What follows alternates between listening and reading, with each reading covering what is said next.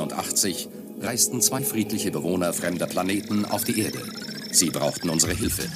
Als Gegenleistung gaben sie uns die Pläne zu unserem ersten Hyperantrieb, der es der Menschheit ermöglichte, das Tor zu den Sternen aufzustoßen. Wir haben ein Team einzigartiger Individuen zusammengestellt, das die Erde und unsere Verbündeten schützen soll.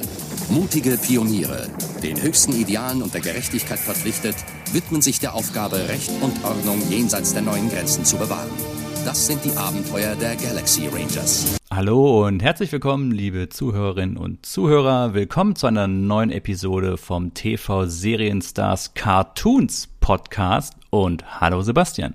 Hallo Dominik, da hast du aber dir einen Zungenbrecher hingelegt, gerade noch so durchgekommen. Ich finde aber diese Unterscheidung zwischen TV-Serienstars, also unserer re regulären Reihe, herrje, jetzt stolper ich, und mhm. der Cartoons-Reihe, die wir ja jetzt eröffnet haben, ich finde die Trennung irgendwie ganz, ganz sinnvoll, ganz sympathisch, weil nicht jeder interessiert sich jetzt unbedingt auch noch gleich für die Cartoons, die wir besprechen werden, beziehungsweise manche haben vielleicht auch mehr Interesse. Bitte was? Was sind denn das für Menschen? Ja, kann ja, kann ja sein. Also Leute, die unserer Zeit groß geworden sind, die sind doch mit Cartoons groß geworden. Also bitte, also ich kenne jetzt, also gibt es da wirklich Leute in unserem Alter, die keine Cartoons morgens gesehen haben, die das gar nicht miterlebt haben, die die sich etwa gebildet haben oder in der Natur draußen waren? Naja, ich glaube, es ist ein bisschen ein Unterschied, ob man in den frühen Jahren, also wir reden ja hier von den 80ern, 90ern, ob man da schon Kabelfernsehen hatte oder nicht. Wie du weißt, bei mir kam das erst ein bisschen später mit dem Kabelfernsehen dazu. Oh, jetzt geht das wieder los. Genau, und damals, wir hatten ja nichts. war der Zeichentrickkonsum schon deutlich eingeschränkter im Vergleich zu dem, was jetzt auf RTL oder Sat1 oder, oder Tele 5 herje, was da so lief. Ja. Aber Sebastian, wir haben Feedback bekommen. Feedback zu unserer ersten Cartoons-Folge, zu der Besprechung von He-Man und Masters of the Universe. An dieser Stelle sei nochmal erwähnt, bitte, bitte sendet uns Feedback. Wir können damit immer sehr gut arbeiten. Wir versuchen das auch umzusetzen. Wir lesen das auch alles. Wir kümmern uns auch darum. Und in dem Fall war das Feedback, und das ist mir im Nachhinein erst aufgefallen, dass derjenige, der das abgegeben hat, auch tatsächlich da einen Punkt gefunden hat.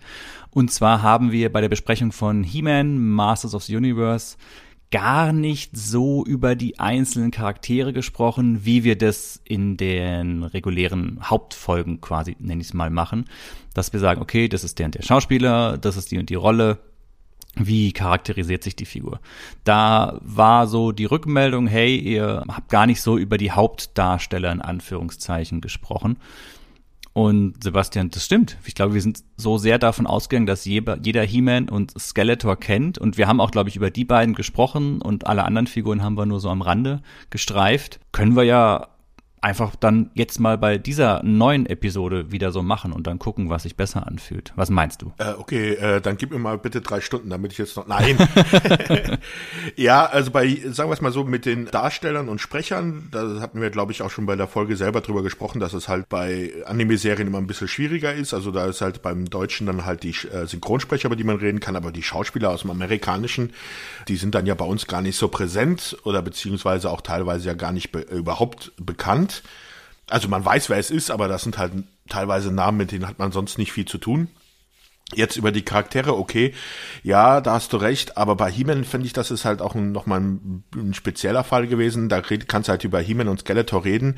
Dann hättest du ja vielleicht noch ein bisschen Man at Arms oder und Tila und die Sorceress, aber dann es sind halt so viele Nebencharaktere, allein halt dadurch, dass man ja versucht hat, alle für alle Charaktere die Figuren zu verkaufen da dann wirklich jetzt dann das feste Ensemble herauszufinden, über das man reden will, da also irgendwie hat man ein paar Leute immer hinten runterfallen mm, ja. gelassen, glaube ich, oder? Nicht, dass ich mich jetzt rausreden will, aber. Ja, ich sehe das genauso wahrscheinlich. Ich hätte jetzt überlegt, okay, was ist denn so das Kernensemble? Jetzt reden wir wieder über He-Man, aber wir kommen gleich zum neuen Thema.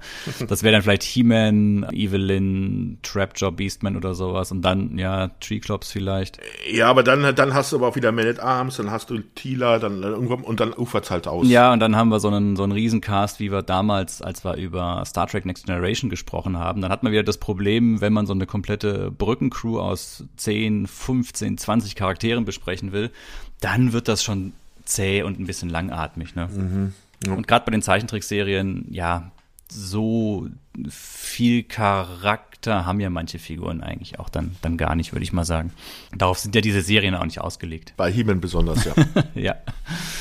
Aber Sebastian, heute kommen wir ja zu was ganz anderem. Wie bereits im Intro schon vernommen, sprechen wir heute über die Abenteuer der Galaxy Rangers. Und in dem Zusammenhang, Sebastian, will ich gleich mal mit einer Kleinigkeit einsteigen. Und zwar, was das Genre angeht. Das Genre ist hier Space Western und über das Thema Space Western haben wir schon mal gesprochen vor nicht allzu langer Zeit in unserer Doppelfolge, mhm. wo ich über die Space Rangers gesprochen habe. Und Sebastian, Space Western, das ist ja so ein ganz, ganz interessantes, eigenständiges Setting. Da schwebt dir wahrscheinlich eine Serie ganz besonders im Kopf herum, die du immer wieder erwähnst. Ich weiß nicht, wovon du jetzt redest. Also, wenn ich es jetzt wieder erwähne, dann wirst du mir wieder vorhalten, dass ich ja immer nur von den gleichen Serien rede. also gut, soll ich es erwähnen? ja, natürlich, damit nicht immer nur ich bin. Also, das ist die Serie Firefly ja, wie soll man sagen, höchst erfolgreiche Science-Fiction-Serie mit, äh, wie viele Folgen waren es nochmal? Zwei? Drei? Mhm, es war eine Staffel und äh, ja. Okay, ja. Aber Firefly ist ja eigentlich schon mehr oder weniger, was die Evolution des Space Western angeht, schon wieder eine der sehr, sehr, sehr späten Ausprägungen.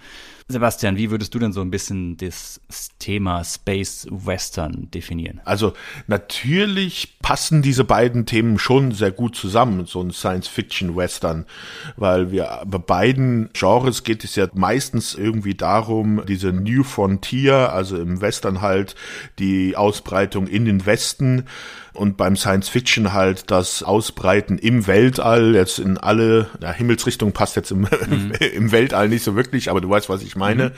Mhm. Da hast du dann natürlich schon Übereinstimmungen bei diesen beiden Genres und deswegen kannst du das halt sehr gut miteinander vermischen und diese Space Western, das ist halt ein Thema, da hast du dann diese Western-Elemente, diese Reise nach Westen, das unentdeckte Land, das Treffen auf eine andere Kultur, Zivilisation wie halt im Western die Indianer und im Science-Fiction dann halt Außerirdische. Und dann hast du häufig dann halt auch die Anlehnung dann von der Optik her an, an den alten Western. Also häufig werden irgendwelche Mäntel getragen, Cowboyhüte, du hast Waffen in Holstern an der Hüfte und sowas. Also das ist, äh, ja, das passt schon ganz gut zusammen. Genau, das ist also diese Weltraumausprägung, alles so aus der Pulp-Magazine-Zeit, also diese frühen Pulp-Geschichten, wo auch so H.P. Lovecraft und Robert E. Howard, Conan und Buck Rogers, Flash Gordon, diese ganzen Sachen, daraus hat sich das so ein, so ein bisschen entwickelt. Wir haben ja im Science-Fiction-Genre so verschiedene Ausprägungen, so ganz klassisch Space Opera, wenn wir sowas jetzt wie äh, Star Trek nehmen. Wir haben dieses Military Science-Fiction, wie das, wie heißt das, Space 2063 war das, glaube ich, die Serie. Oder 2057. Mhm. Du weißt, welche Serie ich meine. Auch nicht so der Riesen, genau, Riesenerfolg, ja. ja. Also. Und natürlich dann haben wir halt diese, diese Space Western Geschichte, wo man vielleicht auch ein klein bisschen, ja, sogar Star Wars reinnehmen könnte in manchen Bereichen. Also ich erinnere da nur an die Szene in der Bar, wo sie auf Han Solo treffen, Episode mhm. 4. Das ist ja auch schon sehr Western geprägt, diese ganze Sequenz. Ja, wenn du Star Wars erwähnen willst, dann würde ich da eher Mandalorian erwähnen. Also das, das ist ja noch mehr Western dann. Ja, aber ist halt sehr viel später. Also deswegen hätte ich jetzt ja, eher so ja. Episode 4 gemacht. Space Western, du hast ja gesagt, auch schon schon dieses Aufbruch in eine neue Welt. Ich würde bei den Space Western würde ich auch noch so dieses Ding haben, überall, wo die Menschen hinkommen, sind schon andere Menschen. Also es sind schon Kolonien errichtet worden. Es gibt irgendwelche, ja, Bergbaukolonien oder Farmer oder sowas. Solche Sachen sind schon vorhanden. Ein bisschen zur Abgrenzung von Star Trek, wo man ja oft noch diese Seefahrer-Metapher hat. Ne? Diesen Aufbruch mhm. in unbekannte Gewässer und man weiß überhaupt nicht, was da kommt. Während dieses Space Western auch noch so ein bisschen diesen Aspekt hat von, das ist noch alles ein bisschen ein rechtsfreier Raum. Da macht noch jeder so ein bisschen, was er will. Da grenzt sich das eben noch mal so ein, so ein, so ein Stück weit ab von all dem. Mhm. Es gab zum Thema Space Western noch zwei weitere große Zeichentrickserien, über die wir mit Sicherheit auch noch sprechen werden. Das ist zum einen Brave Star, mhm. ganz bekannt, sogar noch viel, viel stärker, wie ich finde, die Western-Metapher da verarbeitet.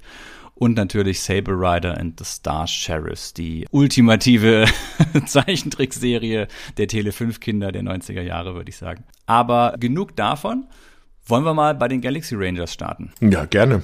Also Galaxy Rangers, eine Serie, die es auf insgesamt 65 Folgen gebracht haben, ist jetzt nicht in Staffeln unterteilt gewesen, sondern ist, wird es nur in einer Staffel sozusagen aufgelistet. Diese 65 Folgen liefen in Amerika von 1986 an. Die liefen da sogar täglich in, im amerikanischen Fernsehprogramm vom 14. September 86 bis 11. Dezember 86. Die liefen alle innerhalb von einem Jahr, die 65 Folgen. Die Serie kam auf jeden Fall dann erst erst viele, viele Jahre später auf Tele 5. Das war dann im Jahr 1990. Ja, also vier Jahre ist ja jetzt schon fast, also in der Zeit ja schon fast äh, rekordverdächtig.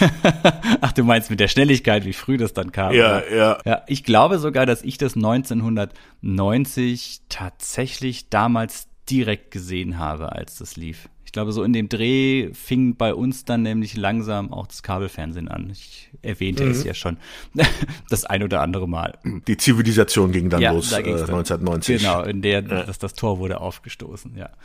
Und wir haben hier eine Besonderheit. Ich habe ja vorhin bei der Genrebesprechung Space Western schon erwähnt, was es da für andere Serien gab. Und interessanterweise, Galaxy Rangers war die erste Serie dieser Art. Also Galaxy Rangers lief noch vor Brave Star und lief noch vor Saber Rider.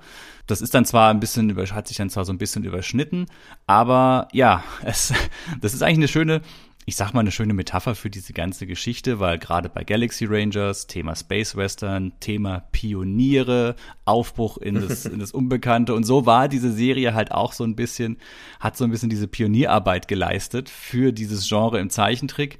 Hatte nicht den ganz großen Erfolg. Die Serien, die danach kamen, waren wesentlich erfolgreicher. So wie diese Serie Pionierarbeit eben darstellt, war sie es irgendwie ein Stück weit selbst. Der große Erfolg war es aber, war es aber nicht. Ja. Er ist nicht nur in dem Sinne eine Pionierarbeit gewesen, sondern auch im Sinne, wie die Serie produziert worden ist oder besser gesagt in welchem Stil. Denn nämlich diese Serie, also ist eine in Amerika produzierte Serie, wurde aber von einem Animationsstudio in Japan erstellt und zwar von Tokyo Movie Shinsha Shinsha wird's ausgesprochen? Ich bin, äh, keine Ahnung. Ich hätte es einfach wie bei Wikipedia ausgesprochen. TMS Entertainment, aber ich bin dir oder, sehr dankbar oder, für deinen Versuch. Oder TMS Entertainment, ja. Die waren dann für die äh, Herstellung der Serie verantwortlich und dieses Studio, das dürften vielleicht doch einige unserer Hörer kennen, also jetzt nicht vielleicht namentlich, aber die haben bestimmt Sachen gesehen, die dieses Studio produziert hat, weil die sind verantwortlich dann jetzt in letzterer Zeit dann halt zum Beispiel auch für diese ganzen Detektiv Conan Serie und Filme. Aber ganz bekannt, auch in den 80ern, das ist das Studio, das den Film Akira gemacht hat. Dieses Studio ist ein Koloss, was die alles gemacht ja. haben. Ich hätte sogar gar nicht mal Akira erwähnt, sondern ich hätte auch Sachen erwähnt wie Sebastian DuckTales, ja. Real Ghostbusters, Inspector Gadget, Chip and Chap, Ritter des Rechts, Tiny Toons, die Batman-Serie, Animaniacs, das ist der Wahnsinn, was von TMS alles ja für die USA gemacht wurde, ne? Ja, aber zum Beispiel bei Inspector Gadget waren die jetzt nicht für alle Folgen verantwortlich, sondern nur für einen Teil. Aber ja, also das ist auf jeden Fall ein ziemlicher Koloss. Und also aber Akira muss man erwähnen, weil Akira ist meiner Meinung nach einer der wichtigsten Mangas, die es überhaupt gibt. Ja, mit Sicherheit einer der, der großen Eckpfeiler. Ich bin in den Film nie so reingekommen, aber lag daran, dass ich ihn da, als ich ihn damals gesehen habe, viel zu jung war und er wird dann schon relativ strange ab der zweiten Hälfte, muss man sagen. da braucht man schon ein gewisses Mindset, um zu verstehen, was dieser Film von einem will, ja. Wenn man denkt, ah ja, cool, das ist dann so ein japanischer Science-Fiction-Film, so, holy shit, was passiert denn da gerade alles? ja. ja, ja. Aber vielleicht auch gar nicht so verkehrt, wenn man mal ins äh, Anime-Genre hineinblicken will, einfach mal so mit Akira direkt ein Ausfressbrett, was dieses Genre unter anderem ausmacht, ja. Mhm. Und die besondere Sache, die du halt eben erwähnt hast, ist dieser Mix aus, wir haben hier eine amerikanische Produktion, allerdings Animationen eben in Japan erstellt. Es ist quasi eine der frühen, ich sag mal, amerikanischen Serien im Anime-Stil. Das ist die erste, glaube ich, die das so macht. Ja, soweit wollte ich mich jetzt nicht aus dem Fenster lehnen. Das klingt dann immer gleich so, als ob man so Eckpfosten einschlägt. Das ist die erste Serie. Dafür kennt, reicht mein Wissen nicht. Aber kann gut sein, Sebastian. Ich will mich da nicht gegen dich stellen. Ja, ich, ich, ich, ich, ich, ich lehne mich raus. das kannst du ja am besten. ja, ja. ja. Ja, und die Serie wurde von einem Mann erfunden namens Robert Mandel. Wer? Robert Mandel. Kenne ich nicht. Hm? Ja, das ist, das ist es ja. Ich finde, dieser Mann ist absolut unbekannt, oder? Also, das werden wir jetzt bei vielen Namen, die mit dieser Serie zu tun haben, darauf kommen. Ah, ich verstehe, was du damit gemeint hast. Okay. Aber dieser Mann, Robert Mandel, ich habe versucht, Informationen über ihn zu bekommen. Ja, aussichtslos. Ja, er hat diverse andere Zeichentrickserien noch diverse laufen gehabt. Scala ja. und die Kristallretter, mehr nicht, hat er geschrieben. Er wird noch als Produzent unter anderem bei der Zeichentrickserie von Ace Ventura geführt. Ja, ja, Executive Producer. Da ja, hat man ja. wahrscheinlich ihm noch ein bisschen, äh, bei acht Folgen aber auch nur, da hat man wahrscheinlich ihm noch ein bisschen Geld äh, nachschießen wollen. ich weiß es nicht. Also er, er wird als Writer, Director und Producer angezeigt. Viele, gerade gerade gerade Produzent oder Writer, Director wahrscheinlich auch viele zuarbeiten, weißt du, dass er eher in, in einem Team oder sowas gearbeitet hat, die irgendwas produziert haben, gemacht haben und dass er dann namentlich nicht weiter groß erwähnt wird. Aber ja, du hast vollkommen recht. Der Name ist jetzt nicht einer der großen im Zeichentrickserien-Genre. Welche Namen hast du denn da noch? Jetzt bin ich aber mal bin ich aber mal sehr gespannt. Wer hat noch mitproduziert? Lass mich gerade nachgucken, weil, wie gesagt, die Namen sind mir nicht so. Bob Questani, genauso. Das ist einer, der hat da auch mitproduziert und der hat wirklich nur das produziert. Und sonst gar nichts. In Amerika als Produktionsfirma Hinterlegt ist es die. Ich habe dabei aufgeschrieben die Gaylord. Gaylord, genau, Gaylord Entertainment Company. Aha. Und wenn ich da versucht habe, mal nachzuschauen, ob die auch noch mehr, äh, also da habe ich keine anderen Serienproduktionen dazu gefunden, muss ich ganz ehrlich sagen, sondern dass das halt eher so ein Konglomerat von Firmen ist unter dem Namen Wyman Hospitality Properties Incorporated, ja. ja. Die, und die besitzen halt einige Radiosender, Gebäude und was weiß ich nicht alles, aber dass die da irgendwie noch irgendwelche anderen Serien oder sowas produziert haben, hm, ja, keine Ahnung. Ja, ich glaube, das ist tatsächlich ist diese Serie in einem Umfeld von einem riesigen Medienunternehmen entstanden als ja, ich sag mal, eines von vielen Nebenprodukten. Das ist jetzt nicht, glaube ich, das große Hauptding. Das ist in irgendeinem, in irgendeinem Büro entstanden.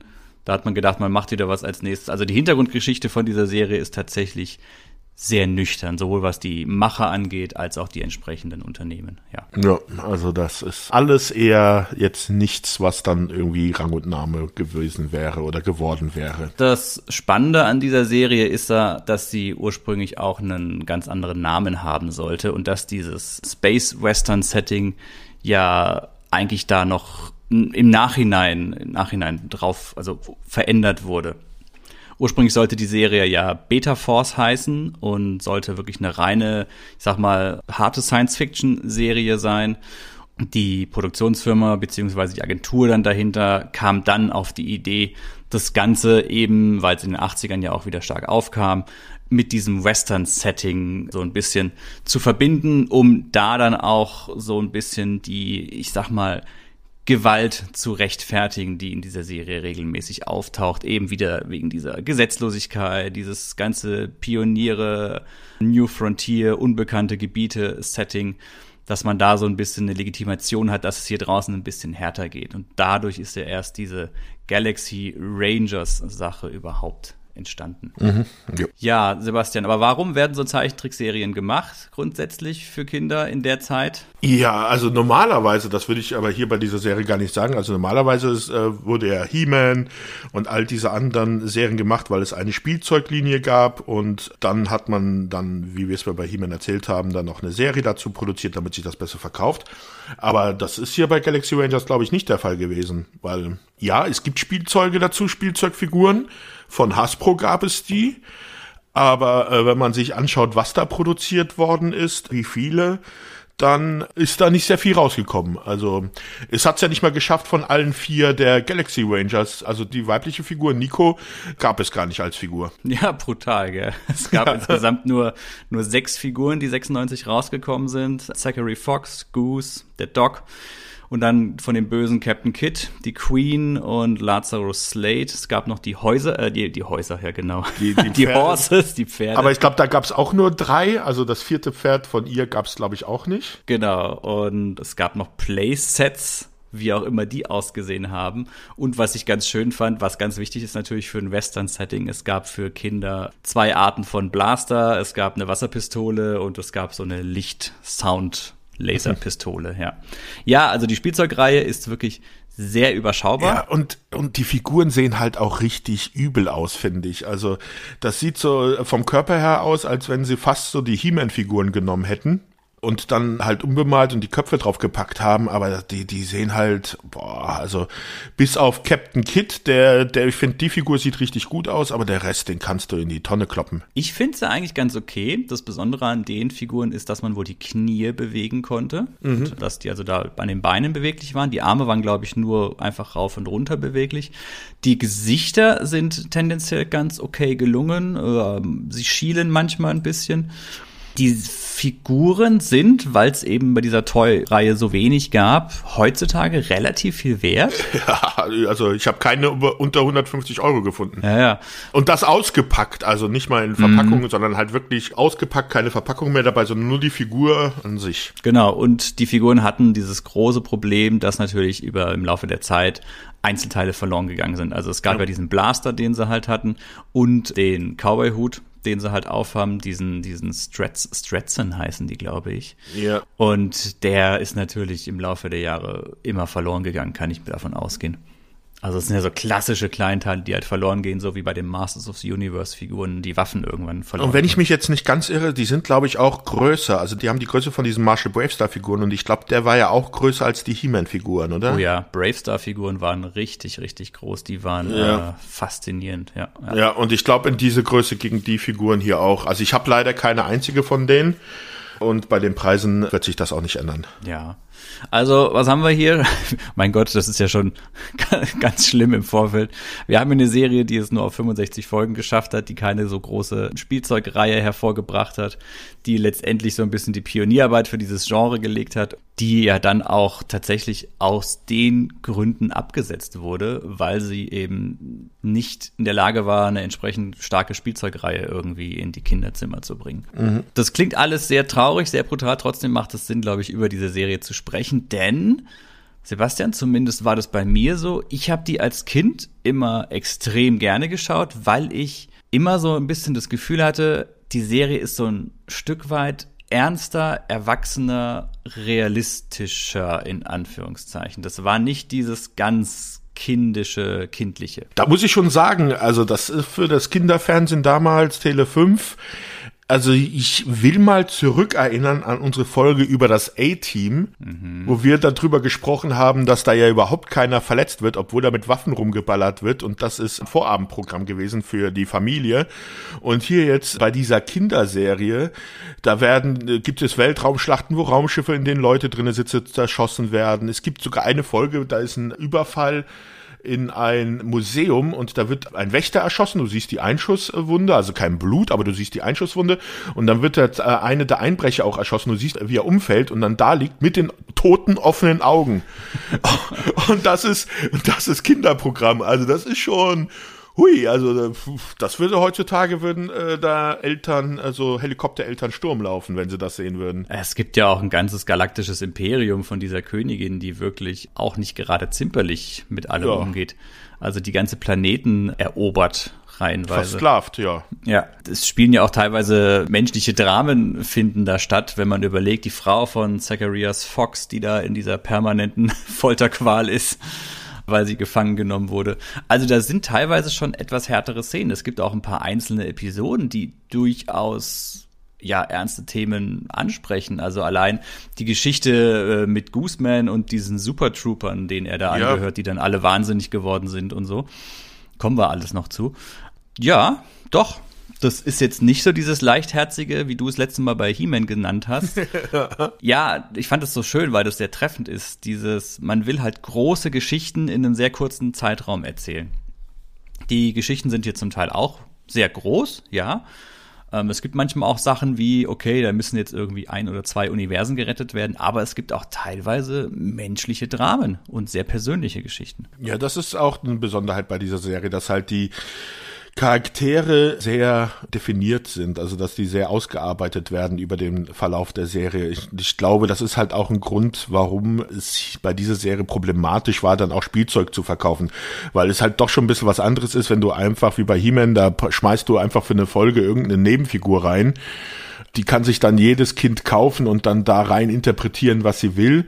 Aber wenn du dann eine Serie hast wie hier, wo ja doch schon sehr viele der Charaktere immer wieder auftauchen, auch bei den Bösewichtern, da gibt's so eine Handvoll und die tauchen halt immer wieder auf, dann so ausdefiniert sind, da ist dann, glaube ich, für die Spielwirkung und für diese Imaginationskraft der Kinder dann schon ein bisschen mehr die Grenzen gesetzt. Ich glaube, das kann dann auch so ein kleiner Problem gewesen sein, dass es halt dann der Spielzeugmarkt nicht so groß war, dass man dann sich auch gefragt hat, lohnt sich dann diese Serie überhaupt so wirklich? Mhm. Ja, du sprichst da was Schönes an, Sebastian. Die Anzahl der Nebenfiguren ist wirklich erstaunlich groß, vor allem die Anzahl der wiederkehrenden Nebenfiguren. Ich würde jetzt nicht so weit gehen und sagen, hier haben wir eine Zeichentrickserie, die einen durchgehenden Handlungsstrang hat von Episode zu Episode, aber Figuren tauchen immer wieder auf und beziehen sich teilweise auch auf vorherige Begegnungen. Also das ist mhm. nicht so, dass das jedes Mal die Karten neu gemischt werden und alles ist neu da. Hier ist schon irgendwie so ein gewisses Ensemble, was sich immer wieder begegnet und immer wieder trifft. Die haben dann irgendwann ja eine gemeinsame Historie aus vergangenen Kämpfen oder sowas. Trotzdem muss ich sagen, es ist und bleibt natürlich eine Zeichentrickserie für Kinder. Das heißt, man darf jetzt hier auch nicht die großen Shakespeare-Dramen erwarten. Ich habe beim Rewatch festgestellt, dass doch auch einige Folgen ja zwischendurch sehr seicht sind und auch sehr seicht enden können. Also es ist jetzt nicht immer das große Ding, aber ja, es, es ist eine, eine okaye Mischung. Ja Mensch, wollen wir, wir haben ja schon jetzt das Setting so ein bisschen mehrmals, mehrmals erwähnt. Was zeichnet denn die Galaxy Ranger aus, Sebastian? Es ist ja jetzt nicht nur, dass sie eben hier diese Sheriffs, Marshals im Wilden Westen des Weltalls sind. Was, was macht sie denn so besonders? Ja, also wollen wir doch erstmal, das haben wir noch gar nicht erwähnt überhaupt. Also die Galaxy Rangers, jetzt hast du es ja erwähnt, sind ja die Marshals in einem Universum. Wollen wir erstmal dieses Universum doch, bevor wir dann überhaupt mal auf ihre spezielle Fähigkeiten kommen. Also okay. die Serie spielt im Jahre 2086 und die Menschheit hatte den Besuch von zwei Abgesandten fremder Welten, einer von der Welt Andor, der andere von der Welt Kerwin. Und die haben den Menschen den Hyperantrieb gebracht, den andorianischen Hyperantrieb. Und mit dem konnte sich jetzt halt die Menschheit in dem Universum ausbreiten. Und du hattest es ja, als wir das dieses versucht haben, dieses Genre ein bisschen darzustellen, gesagt, wir haben halt hier so eine diese Reise in die Frontier, also in diese neue Welten, wo es dann die Kolonien gibt, wo aber die Gesetze nicht so ganz eingehalten werden, besser gesagt, so ein bisschen der grenzfreie Raum, weil es gibt halt keine Polizei vor Ort. Und deswegen gibt es halt jetzt die Galaxy Ranger. Das ist eine Sondereinheit von vier Leuten am Anfang, die von dieser Beta-Organisation gegründet worden sind, nachdem die Frau von Zacharias Fox entführt worden ist, um halt für Recht und Ordnung in diesem Gebiet zu sorgen. Übrigens, Kleiner Einwurf, es handelt sich bei den Andorianern nicht um die Andorianer, die man vielleicht aus Star Wars kennen mag. nein, nein. ja, und diese Gruppe, diese Galaxy Rangers, das sind halt vier besondere Ranger, angeführt von diesem Zachariah Fox, und äh, die haben bionische Implantate. Und jedes dieser Personen hat ein spezielles Implantat, das halt seine eigenen Fähigkeiten oder ja Voraussetzungen halt boostert und bei jedem wirkt sich das anders aus. Und ich glaube, dann können wir das eigentlich auch schon zu diesen vier Galaxy Rangern kommen und dann auch gleichzeitig dabei erklären, was dann ihre besonderen Fähigkeiten sind durch dieses bionische Implantat. Ja, die haben ja einen, ja, ein Gehirnimplantat, ne? Das S5, Series 5 Brain mhm. Implant. Also das ist so ein keine Ahnung, ein Mikrochip. Also hier haben wir sogar noch ein bisschen Cybertechnologie mit drin. Mhm. Dieses Hirnimplantat sorgt dafür, dass sie quasi ihre besonderen Fähigkeiten aktivieren können, die sie allerdings nur auf eine Weise aktivieren können. Ganz, ganz wichtig, Sebastian. Ja, indem sie ihren Ranger Star berühren. Genau, das ist das wichtige Gadget hier. Also diesen Sheriff-Stern eigentlich. Also ja, und darüber aktivieren sie dann ihre, ich will mal sagen, so ein bisschen Superkräfte. Und jeder von diesen vier Rangern hat halt seine eigene Art der Superkraft, die ihn so ein bisschen definiert. Und ja, wir haben ja schon erwähnt, den Anführer der Gruppe, Zachary Fox oder Zacharias Fox der, wie ich sehr lustig finde, bei ihm wird das Alter genannt übrigens. er ist 35, Sebastian. Als ich das damals zum ersten Mal gehört habe als Kind, dachte ich, boah, was für ein alter, alter Mann. Ja, und wenn ich mir die Serie anschaue, denke ich mir, mein Gott, der ist aber schon ganz schön gealtert, weil aussehen tut er in der Serie eigentlich wie 45. Ich würde auch sagen, der hat doch gar graue Schläfen, oder? nee, also es ist, es ist wirklich bei ihm, es ist lustig, dass 35 da jetzt quasi der alte, der alte Haudegen der Gruppe ist. Mhm. Ähm, er ist so ein bisschen der Anführer, ne, im Hintergrund. Ja. Und er hat so diese Besonderheit, dass eben in der Pilotfolge ist es ja, glaube ich, mhm. dass ja seine Frau von der, wie heißt äh, Kronenkönigin. Kronenkönigin, Queen of Crowns, ja, von der Kronenkönigin entführt wird und er wird bei dieser Entführung schwer verletzt mhm. weswegen sein linker Arm durch einen bionischen Arm ersetzt wird. Nicht nur der linke Arm, ich glaube, es ist seine ganze linke Hälfte, also auch sogar sein linkes Bein. Mm, wow, okay. Ja, also er wird auf jeden Fall durch verschiedene Implantate ersetzt. Er ist schon so ein halber Cyborg, könnte man fast sagen. Mhm, ja. Das heißt, er kann eben mit diesem Arm, das, ich kann mich an den Arm, kann ich mich sehr gut erinnern eben. Der ist ja auch im Intro abgebildet. Genau. Es leuchtet dann so, dann sieht man eben auch, dass das eher eine, eine mechanischer Arm ist. Hat er eben besonders mächtige ja, Körperkraft, die er mit diesem Arm anrichten kann. Also er kann Sachen hochheben, Sachen zerschlagen und so weiter. Und ganz besonders ist eben, dass er die bioelektrische Energie seines Körpers beziehungsweise seines Chips, so genau ist das jetzt glaube ich auch nicht definiert, kann er eben zu Schüssen manifestieren. Genau so, so ein Plasmastrahl oder sowas ist das in der Art, was er da abschießt dann. Genau, er kann so kleine Schüsse abfeuern, aber er hat eben auch die Möglichkeit, einen super mächtigen Megaschuss abzugeben mit diesem Arm. Das wird ja auch im Intro entsprechend dargestellt, ja. Aber ansonsten ist er eben so der. Ein, eine Besonderheit hat er noch. Er hat auch noch diesen Phasenhandschuh. Mit dem hat er die Möglichkeit, dann durch feste Materie zu greifen. Ja, stimmt. Das ist auch noch eine, eine Sache, so ganz kurz immer, ja. Aber ansonsten ist er so ein bisschen der Sprecher der Gruppe, ja. der Entscheider, der Anführer, der eben auch so ein bisschen für die anderen gerade steht. Mit 35 hast du halt auch genügend Lebenserfahrung. Naja, ich sag mal, früher im Wilden Westen warst du mit 35 mit Sicherheit schon ein entsprechender Hautdegen, gar keine Frage, ne? Ja, ja. Das passt ganz gut, ja. So, an nächster Stelle haben wir dann Shane Goose, Gooseman der mich sehr, sehr überrascht hat von seiner ganzen, ganzen Art her. Ja. Weil er ist ja kein Mensch. Genau, also er ist halt ein In-vitro-Mensch, also er ist ein gezüchteter Mensch. ein In-vitro-Mensch, falsche Serie, Sebastian. Ja, das war für mich nie so ganz klar. Ist er biologischen Ursprungs? Weil so wie er sich verwandeln kann, sieht er ja nach allem aus, nur nicht nach, nach biologisch. Ja, also so wie ich es verstanden habe, ist er schon biologisch ein Mensch, ist aber genetisch verändert worden, also wurde künstlich in einem Reagenzglas erschaffen. Aber also er ist schon menschlicher DNA ursprünglich. Also er gehört da zu so einem besonderen Mutantensoldaten. Die Super Trooper. Genau, die Super Trooper, das war ein Projekt, ich weiß gar nicht, ob doch von der Regierung war das. Und die wollten halt diese Supersoldaten generieren. Also haben dann halt diese Menschen im Reagenzglas gezüchtet, wo er halt einer davon war. Dann wollte man noch ihre Fähigkeiten verbessern, indem man sie dann mit dem instabilen Super Trooper Saft quasi angefangen ja, hat, die Mutationen zu beschleunigen. Ja, die haben so eine Gasattacke auf die ausgeführt, aber aber als das gemacht worden ist, war Shane gerade auf dem Skistand und ist deswegen dem entgangen. Ja, und das ist ganz schön krass, denn die Super Trooper, also diese Supersoldaten, die da gezüchtet wurden, sind dann ja wirklich geisteskrank geworden, ne? Sind, genau. Sind verrückt geworden. Sind verrückt geworden, sind dann in Kälteschlaf versetzt worden. Es gibt welche, die sind entflohen. Da gibt's glaube ich, auch so ein, zwei Folgen, wo die dann auftauchen als Widersacher, aber Shane ist der letzte dieser Super Trooper. Genau, also er, er jagt dann, in einigen Episoden werden dann die anderen gejagt. Das ist dann auch ein Thema. Ist ja bei diesen Galaxy Ranger eingetreten, weil das war halt die Wahl, vor dir gestellt worden ist. Also entweder du machst bei den Galaxy Rangers mit oder du wirst eingefroren. Mhm.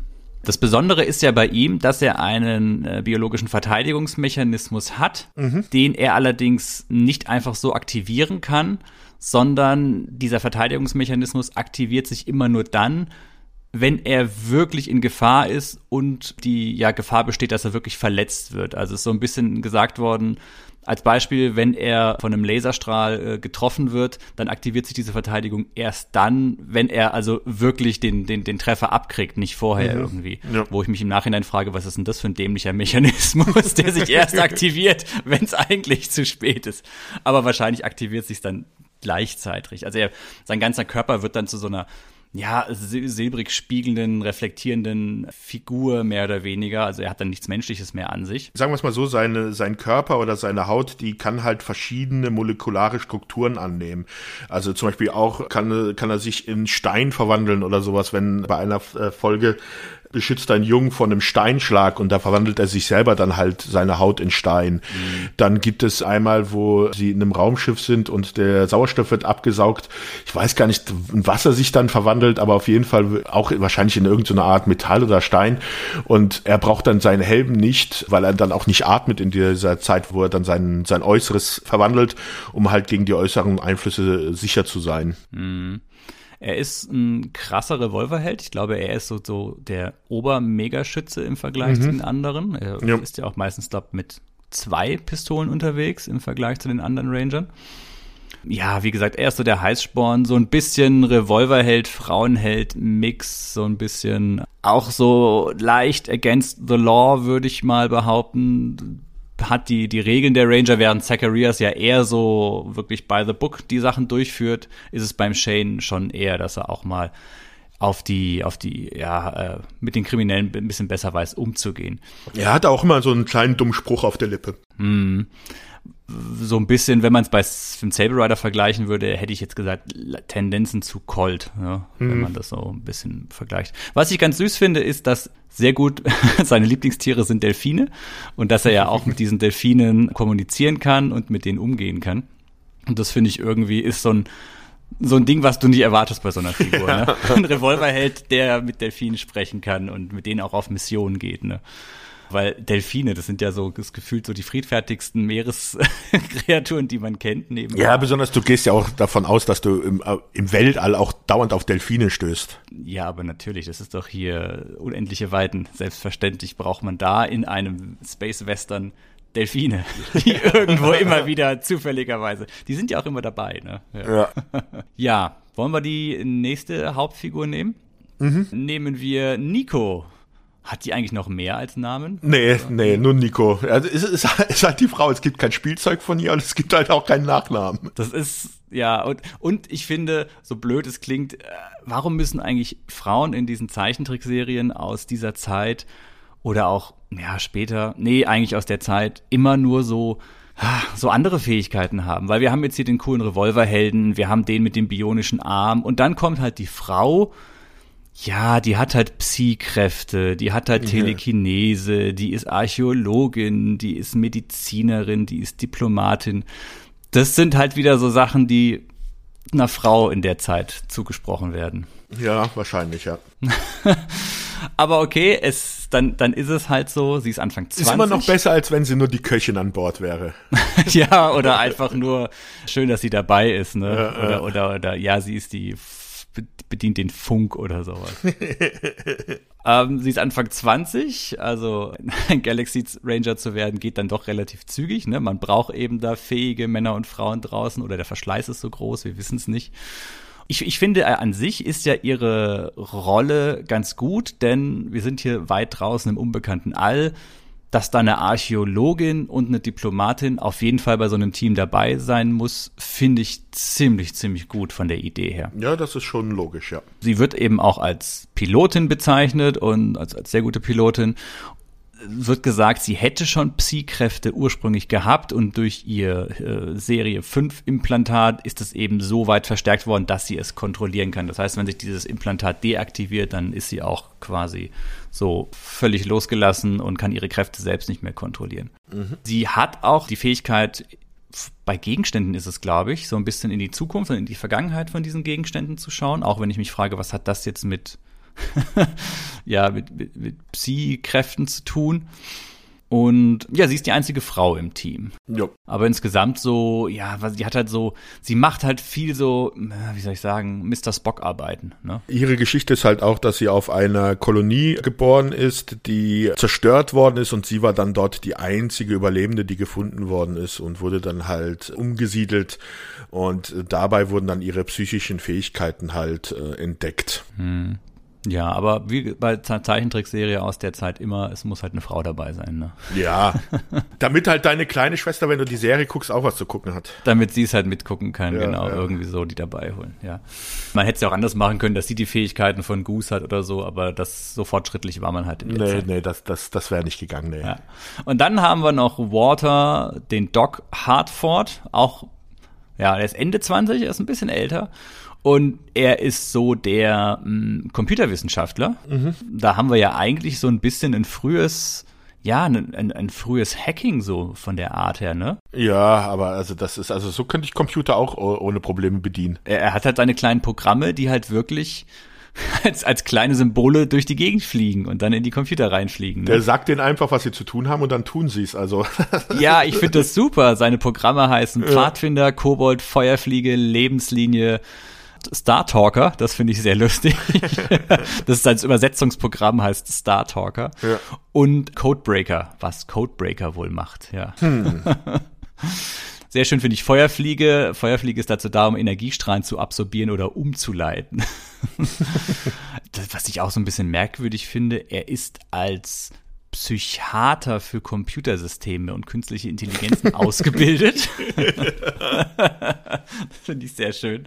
Er kann halt Daten entsprechend schnell verarbeiten und ist selber quasi auch so ein, er hat ein totales Com Computergenie. Und er ist halt der Lando Calrissian der Galaxy Ranger. Du meinst das Aussehen oder was? ja. So von der Art. Ja, schon. Er ist halt der Alibi-Afroamerikaner. Da könnte man vielleicht noch dazu sagen, dass Gooseman ja sehr stark an einem jungen Clint Eastwood orientiert orientiert ist, so vom, vom Aussehen her, würde ich von der, ja. von der ganzen Machart her. Er ist halt so der Revolverheld, ne, aus der Zeit, ja.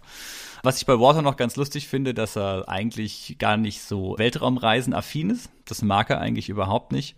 Und er selber ist auch so ein bisschen, ja, der, der Schöngeist in der Gruppe. Er ist ein bisschen gebildeter, kann man das sagen, kulturell interessierter. Das liegt halt auch an seiner Herkunft. Also er ist auf Jamaika geboren. Seine Eltern sind äh, reiche Leute gewesen. Er war auf einer Privatschule. Er war auf Mrs. Abercrombies Schule für höfliches Benehmen und Etikette. Also sei froh, dass du den deutschen Titel hast, weil der englische Titel ist nämlich Mrs. Abercrombies Charm and Finishing School. Finishing School, was? Ja, ich frage mich auch, wofür Finishing steht. okay, ja. ja. Sebastian, wer war denn dein Lieblingsranger? Ranger, Rin? Also ich glaube Shane. Also Goose. Der Wilde. Ja, ja, schon. Aha, aha, ja, dachte ich mir schon, ja. Und bei dir? Bei mir war es schon Zacharias Fox. Äh, du bist halt immer der, der äh, anführen will. Der, der Anführer, ja, der Chef, der sagt, was Sache ist. Das war ja. so als Kind schon mein Ding. Ich fand das auch mit dem Arm einfach super und der hatte was zu sagen. Goose war auch okay, aber ähm, Zacharias ging schon irgendwie mehr. Ich glaube dann Water und dann Nico. so ist es halt, wenn man ein kleiner Junge ist in der Zeit. Ja. ja, ja. Wollen wir vielleicht noch ein paar der Nebenfiguren erwähnen, die neben den Rangern in dieser Serie auftauchen? Also natürlich äh, stehen diesen ganzen Rangern erstmal ein Commander vor, das ist der Commander Walsh Das ist aber so der Typ, der halt in Beta Mountain, das ist die in ihrer Hauptzentrale, ihre militärische Hauptzentrale, den halt immer die Aufträge gibt. Also das ist so ein wiederkehrender Charakter. Das ist ja auch ganz gut zu wissen, dass wir hier die Hauptbasis der Galaxy Ranger auf der Erde haben. Ne? Ja. Obwohl das ja so weit im Weltall ist, geht es alles von der Erde weiterhin aus. Das Besondere daran ist eben, diese, diese Weiten des Alls werden halt durch den eingangs erwähnten Hyperantrieb ermöglicht. Mhm. Ja, und dann haben wir eben den sogenannten Weltenrat, mit dem der Commander Watch immer in Kontakt steht.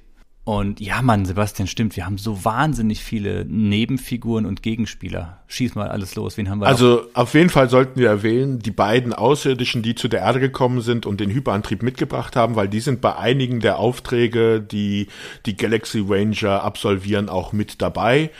Das ist einmal Soso und Waldo Septic. Soso ja. ist derjenige vom Planeten Kervin.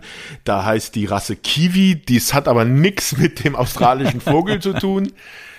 Das ist derjenige, wenn man, also wenn ihr die Serie kennt, der mit den langen Ohren, also der so, so ein bisschen hasenähnlich aussieht. Mm. Der ist halt schon ein bisschen komisch so als Nebencharakter, finde ich. Mm. Der ist recht flink, ist halt immer im, der taucht eigentlich immer nur im Zusammenspiel mit dem Waldo auf sind meistens, wenn sie dann auftauchen, entweder so als die geistigen, ja, Väter ist jetzt ein bisschen übertrieben, aber so, so, so Ratgeber bei wissenschaftlichen oder auch außerirdischen Fragen oder dann auch häufig als Comic Relief dabei.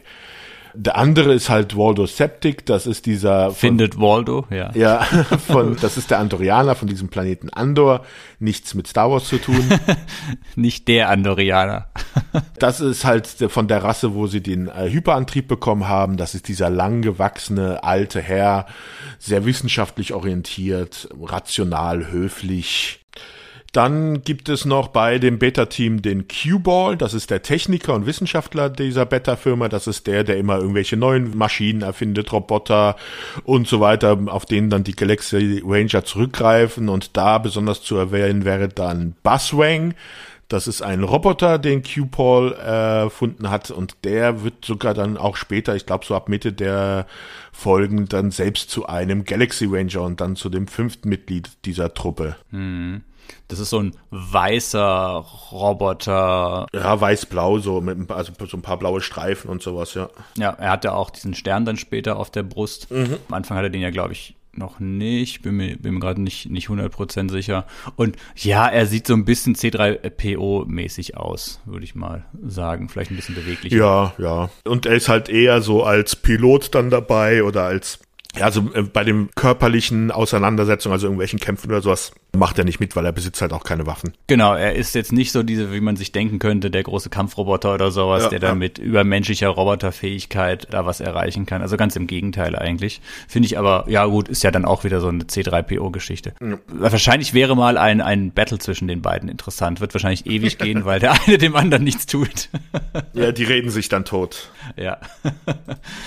Eine Sache, die du noch kurz vergessen hast bei Waldo Septic, dem Andorianer. Da ist wieder das, was wir vorhin erwähnt haben, dass die Figuren doch sehr schön ausgearbeitet sind, weil er ist eigentlich ein sehr wissenschaftlich orientiertes Individuum, aber bei seiner Rasse ist es eben so, dass wenn sie zu lange eingesperrt sind und sich nicht frei bewegen können, dass sie dann anfangen, sich wie wilde Tiere zu verhalten und wieder zurückentwickeln, kann man sozusagen sagen. Sie verlieren mhm. dann ein bisschen den, den Verstand und werden dann aggressiv. Das sind so diese kleinen Feinheiten, die im Laufe der Serie halt dann erst sich so ja von jeder Episode entwickeln. Und das macht diese Serie ein Stück weit zu was Besonderem, ja. Yep. Sebastian, aber was haben noch Galaxy Ranger, die im fernen All unterwegs sind, wenn sie nicht gerade mit Raumschiffen fliegen und Delfinen schwimmen? Was braucht so ein guter Ranger? Natürlich sein Pferd, sein Cybersteed. die Roboterpferde. Ja. Mit den schönen Namen Triton, Voyager, Mel und Brutus? also Triton und Voyager, okay, aber Mel und Brutus ist schon sehr speziell für Pferde, ja. Ja. Es sind also Roboterpferde, was ich ganz süß finde. Sie haben zwei Versionen, also oder oder mhm. Modis, kann man das sagen. Ne? es gibt die die Kampfversion. Das ist zum Beispiel Mel, der hat eine verstärkte Panzerung und es gibt die, wie bei jedem guten Pferd es mal natürlich sein muss, die sogenannte Rennversion. Die eine Geschwindigkeit von bis zu 200 km/h erreichen können. Da ist Triton zum Beispiel die Rennversion. Ja, viel Spaß da, sich auf dem Rücken zu halten. ja, ja, sollte eigentlich kein Problem sein, wenn man so einen tollen Roboterarm hat oder so. Ja. ja. Und ansonsten, diese Roboterpferde verfügen eben auch über Fähigkeiten, Radar, äh, Nachtsichtgeräte, Scheinwerfer und so weiter.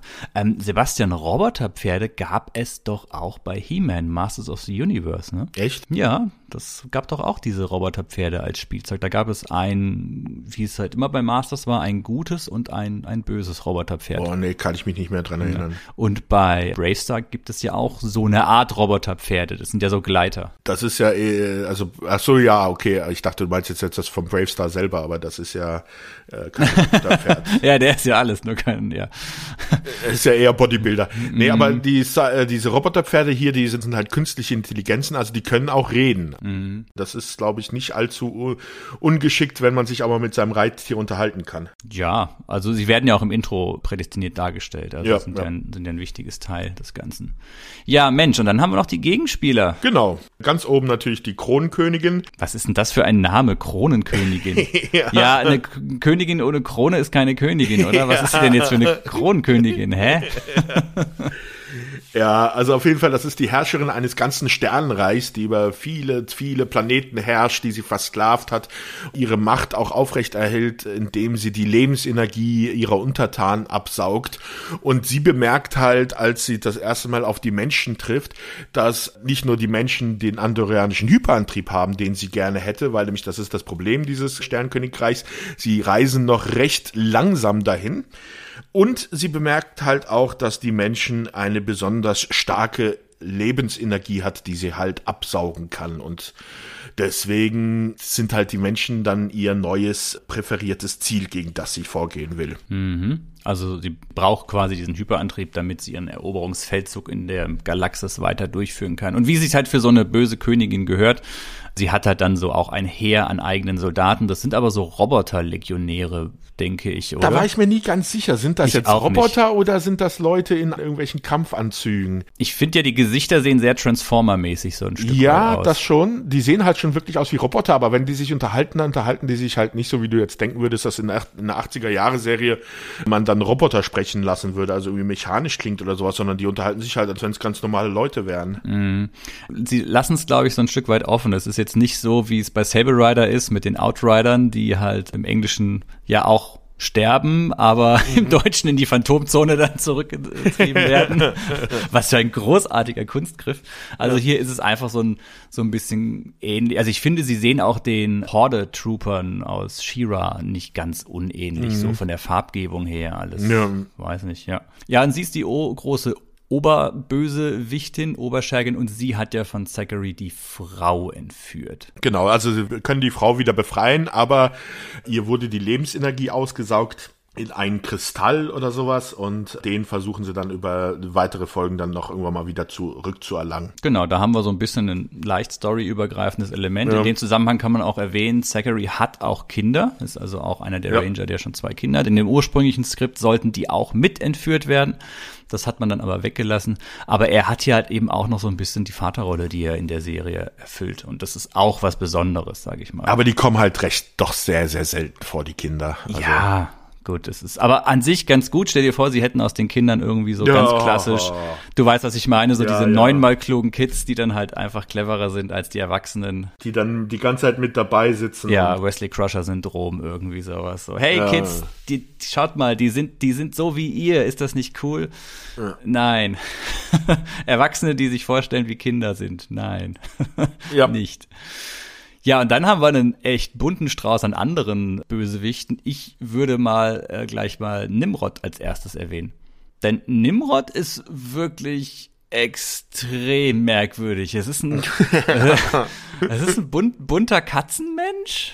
Kann man das so Ja, Katz-Mensch-Hybrid, ja, ja. Also der auch, äh, der, der, ja, der hat ein Katzengesicht, der hat sehr elaborierte Haare und ähm, taucht eben auch regelmäßig als, als Gegner auf er ist sehr bunt und würde jetzt nicht unbedingt sagen, dass er, dass er die ganze Zeit ein Bösewicht ist, ne? Er ist so chaotisch. Das ist doch der Typ, dem New Jersey gehört am Anfang, mhm. oder? Ja. also, äh, so ein stinkreicher, ja, er ist schon Krimineller, also so eine Art Bandenoberhaupt, der halt äh, überall versucht, immer so ein bisschen sein Reichtum, Kunstschätze und was weiß ich nicht zu klauen, der aber nicht sozusagen Widersacher von den Galaxy Rangern per se ist, also der sich jetzt gegen die Galaxy Ranger gestellt hätte und offen gegen die kämpft, sondern denen ihre Wege kreuzten sich halt nur immer wieder je nachdem, wie es gerade läuft, hilft er denen, glaube ich, auch sogar ab und zu mal. Ja, er, er, hat auch immer ganz elaborierte Anzüge an, dann auch mal mit so einer Fliege und sowas. Also es ist schon eine äh. ziemlich abgefahrene, abgefahrene Figur in dem Sinne. Es ist häufig, dass die Galaxy Ranger, weil er halt wieder irgendwas ausgeheckt hat, auf seine Spur kommen, ihn dann irgendwie äh, stellen und er dann halt meistens sich mit irgendwelchen Informationen wieder freikauft, so wie ich mhm. das in Erinnerung habe. Ein weiterer Gegenspieler, der auch so ein bisschen aus der Rolle fällt, würde ich sagen, ist Captain Kidd. Ja, Captain Kidd ist aber cool. Ja, das ist halt ein Pirat. Genau, es ist so eine Art Vogelmensch, Vogel, keine Ahnung was, ist halt angelehnt. Es gab ja diesen schottischen Freibeuter, Captain Kidd, der dann ja als Pirat gehängt worden ist in unserer wirklichen Geschichte. Und er ist halt, ja, wie du gesagt hast, ein richtiger Pirat und der macht halt all das, wo der Preis halt stimmt. Mhm. Mal arbeitet er für die Königin, mal für die Ranger. Also Je nachdem, wer halt mehr bezahlt oder wo es ihm gerade besser passt. Das ist ja das Spannende an dieser Serie, dass halt mal abgesehen von der Kronenkönigin, was für ein dämlicher Name, die halt einfach nur böse um des Böseseins willen ist, weil sie ihr galaktisches Imperium ausweiten mhm. will, haben hier die anderen bösen Figuren wirklich so ein bisschen, ein bisschen mehr Tiefe. Sie sind halt nicht einfach nur die Die Schurken, haben Beweggründe, ja. ja. Also genauso wie Scarecrow ich weiß gar nicht, ob die jemals die richtige Rassennamen, also der wird halt Scarecrow genannt, weil er halt aussieht wie eine Vogelscheuche. Und mhm. das ist halt ein Krimineller, über den stolpern halt die Galaxy Ranger auch immer wieder. Und sein Ziel ist es einfach nur Unsterblichkeit und grenzenlose Macht zu erlangen. Ja, okay. Das ist natürlich auch wiederum eher ein bisschen, bisschen simpel. Ja. Aber er ist trotzdem super gruselig gemacht. Ne? Ja, ja. Für die damalige, für die damalige Zeit, ja. Weitere böse Figur, die mir dann auch mit am meisten gefallen hat, war eigentlich dann Lazarus Slate oder Lazarus Slate, kann man das so sagen. Mhm. Das ist ja ein Mensch, mhm. Wissenschaftler und der hat ja auch so recht offensichtliche Cyberimplantate, also diese ja, ja. künstliche Hand, dieses künstliche Auge. Und der ist aber einer von den Bösen, die wirklich oft im Dienste der, der Königin stehen. Der ist halt abtrünnig geworden und hat sich halt in die Dienste der Königin gestellt. Mhm. Und da gibt es ja dann auch tatsächlich mal eine Episode, wo zum Beispiel Captain Kidd Lazarus Slates Pläne dann vereitelt. Ja. Also die sind sich untereinander jetzt auch nicht grün, ähnlich wie, wie man sich jetzt vielleicht bei He-Man vorstellen kann. Es gibt halt die Guten und die Bösen und die einen sind in dem Team, die anderen sind im anderen ja. Team. Das ist hier überhaupt nicht so und das ist auch tatsächlich eine Besonderheit dieser Serie. Ja, ich finde auch eine Stärke dieser Serie, also weil es halt schon sehr viel realistischer ist. Mhm. Wie gesagt, alles im Kontext und im Rahmen einer trotzdem Kinderzeichentrickserie. Ja wo halt jede Episode paar 20 Minuten sind, wie es halt immer der Fall war bei solchen ja. Sachen. Ja. Mm, Sebastian, du hast im Vorgespräch, und wir haben es ja auch gerade schon bei der Eröffnung mal laufen lassen, erwähnt, dass du die Musik noch besonders loben wolltest. Wir haben ja, ja. hier einen sehr, sehr geilen Soundtrack. Schieß mal los. Somewhere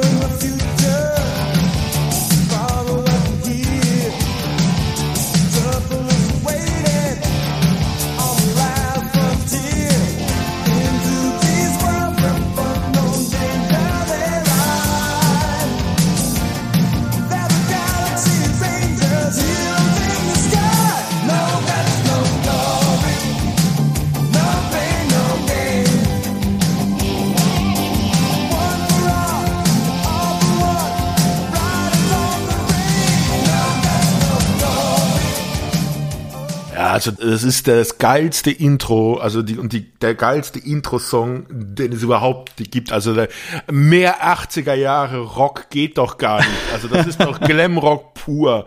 Puh, die Saber Rider Fans werden gerade kollektiv aufschreien, dass du sagst, mehr geht nicht. Also puh. Also das ist schon, also der Song heißt No Guts No Glory, das ist auch schon. Ah. Sebastian, hast du als Kind No Guts, No Glory verstanden? Nein, ich weiß, da habe ich gar nichts verstanden. Ich habe auch irgendein, irgendein Fantasiesprachewort damals gehabt, aber definitiv äh. nicht No Guts, No Glory, auch wenn das sehr, sehr geil klingt. Aber ich habe als Kind definitiv irgendwas anderes verstanden. Ich weiß es nicht mehr was, aber es muss sehr lustig gewesen sein. Ich finde, das ist so großartig. Also wenn, wenn, wir, wenn ich mir mal jetzt Serien angeguckt habe für unsere Podcast-Folgen, dann war das so, dass ich die Serie angeguckt, dann kam das Intro, weiterklicken, den Song, Song habe ich jetzt schon was weiß ich wie häufig gehört, muss ich nicht nochmal, muss die Folge gucken. Hier jedes Mal, ah, das Intro ist vorbei, nochmal zurück, nochmal, nochmal. Sebastian, kennst du das? In unserem Alter passiert es leider immer mal wieder, dass man, wenn man irgendwie mit Freunden, sei es auf, auf Arbeit oder Freizeit irgendwie zusammenhängt, dass man irgendwann mal auf dieses Thema kommt, alte Fernsehserien von damals. Und irgendwann ist immer so dieser Punkt erreicht, dass einer YouTube anschmeißt und Fernsehserien-Intros laufen lässt. Ja, schön wär's. Ich bin immer derjenige, der das anspricht, aber meine Bekannten sind dann immer nur genervt. Ja, bei uns auf der Arbeit passiert es eigentlich sehr regelmäßig, dass man irgendwie anfängt über Fernsehserien zu sprechen und irgendwann sagt dann einer, oh, oh, oh, das Intro war super und dann läuft's. Okay. Und dann wird man so eine halbe Stunde, guckt man sich dann alle Zeichentrick-Intros nochmal an von den Serien, die man früher gesehen hat und dann ist auch wieder gut. Und da ist jedes Mal natürlich in der Best-of-Liste Galaxy Rangers Thema dabei, weil es halt einfach echt, echt gut ist. Ich weiß jetzt nicht, ob ich da mit dir mitgehen würde, dass es jetzt, ja, eines der aller, allerbesten ist. Also, pff, da finde ich Saber Rider schon noch mal eine ganze Ecke äh, schmissiger, was das angeht. Aber es ist schon sehr, sehr weit oben, ja. Ja, also gemacht wurde dieser Song von Phil Gladstone und Van Tongeren. Phil Gladstone kannte ich, oder besser, also ich kannte ihn nicht, aber als ich jetzt nachgelesen habe, das Einzige, was ich so wirklich dann noch von ihm kannte, war der Song von Vanessa Williams, Save the Best for Last, diese Schnulze. Mhm. Ich weiß nicht, ob du den Song kennst. 80er Jahre ja. Schnulzen-Song kommt auch in was weiß ich wie vielen Filmen vor. Mhm. Und dieser Van Tongeren, der hat bei, ja, der hat jetzt selber nicht so viele Sachen gemacht als Composer. Der war eher bei vielen Sachen dabei also wo er dann mitgearbeitet hat. Also der hat dann zum Beispiel bei Filmen wie Armageddon oder sowas hat er mitgearbeitet, aber da war er halt nicht für den Soundtrack an sich zuständig, also den hat er nicht geschrieben, sondern dann war er da, hat er die zusätzliche Musik, die dann ab und zu mal nebenbei zu hören ist im Film gemacht. Bei Triple X zum Beispiel war er der Orchestrator, also Dirigent dann bei den Aufnahmen, mhm. aber Serien, wo er jetzt selber der Composer war, da gibt's zwar ein paar, aber das sind halt Outer Limits hat er zum Beispiel gemacht, diese Neuauflage in den 90ern, mhm. das man kennen dürfte, aber dann, da sind halt so viele Sachen, wo ich weiß, dass es das gab, wo ich auch mal ein paar Sachen gesehen habe, aber wo ich mich nicht an die Musik erinnere. Zum Beispiel wie an dieses 4400, die Rückkehrer keine Ahnung, wie da die Musik war. Dann bei Second Cody, den Film hat er zum Beispiel, war er dann der Composer. Also halt auch eigentlich, er hat zwar einiges gemacht, aber jetzt halt auch nicht so der große bekannte Name. Und die ja, beiden hauen dann so ein Hammerlied in den 80er Jahren raus. Ja, es sind ja zwei Songs, die eigentlich bekannt sind. Der No Guts, No Glory ist ja der eine und der andere ist ja dann, glaube ich, dieser Rangers Are Forever. Das ist der andere Song, der beim nicht ganz so rankommt. Stars,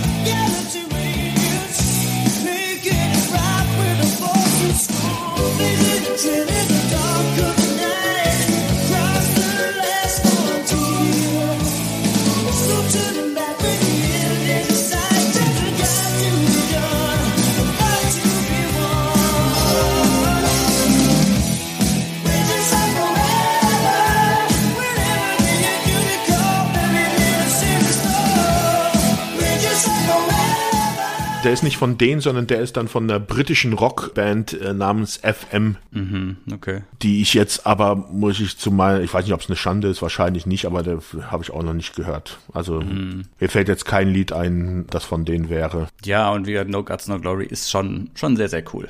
Sebastian, hast du eigentlich noch was? Natürlich habe ich noch was.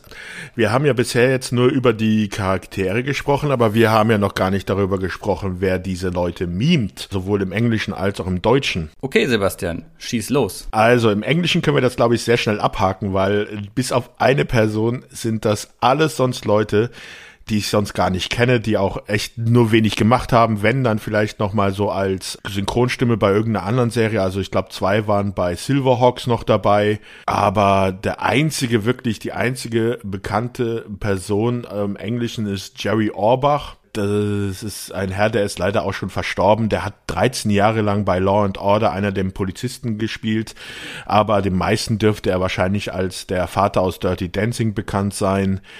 Hatte zum Beispiel auch bei Die Schön und das Biest dem Lumière die Stimme gegeben. Also das ist schon für die Serie auch schon in den, in den 80er Jahren war der noch nicht so ganz so bekannt. Das sind halt alles Sachen, die danach gekommen sind, aber der war dann schon vorher auch schon bei einigen Serien so als Gesicht so nebenbei zu sehen. Das Spannende bei ihm ist ja, dass er auch am Broadway eben gesungen hat mhm. und eben auch als Sänger dabei war und dass man eben versucht hatte, also er spricht ja Zachary, genau, ja. Äh, dass man immer mal geguckt hat, ob man nicht irgendwie mal einbauen kann, dass Zachary in irgendeiner Folge singt, damit Jerry Orbach mal seinen Broadway Gesangskünste präsentieren konnte, aber leider ist das nie dazu gekommen, aber das ist eigentlich auch eine sehr schöne Idee. Und wie gesagt, das ist halt so wirklich die einzige bekannte Person von den Amerikanern. Mhm. Also der Rest alles unbekannt. Also eine Laura Dean, Bob Botone, Doug Price, alles Namen, mit denen ich nichts anfangen kann. Ja. Im Deutschen wurde er gesprochen von Horst Stark den man unter anderem kennt, weil er eben Adam Cartwright in Bonanza gesprochen hat. Also ja. Stimme, die man auch sehr, die, die man einfach kennt, ja. Ja, der hat halt früher sehr viel gemacht. Also der hatte zum Beispiel auch bei Fantasy Island hat er den Mr. Walk, also den, den Chef dieser Insel gesprochen. Äh, bei Hill Street Blues hatte er den Captain gesprochen. Mhm.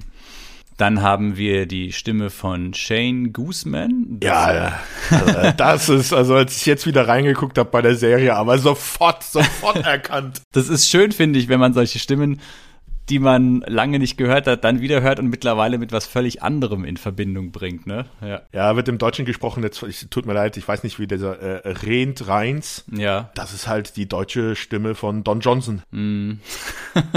es ist aber einfach auch eine coole, eine coole Stimme, ne? Ja, also er hat natürlich noch viele andere Sachen gesprochen. Er hat zum Beispiel auch mal Billy D. Williams oder Dolph Lundgren, aber eindeutig bekannt als die Stimme von Don Johnson, also Miami Vice und was weiß ich nicht alles. Ja, er hat bei drei Fragezeichen TKKG hat er auch mal mitgesprochen. Er ist ein bekanntes Station Voice von verschiedenen Fernseh-Radiosendern, aber die Don Johnson-Stimme ist natürlich einfach, einfach der Hammer. Miami Vice, Mensch, Sebastian.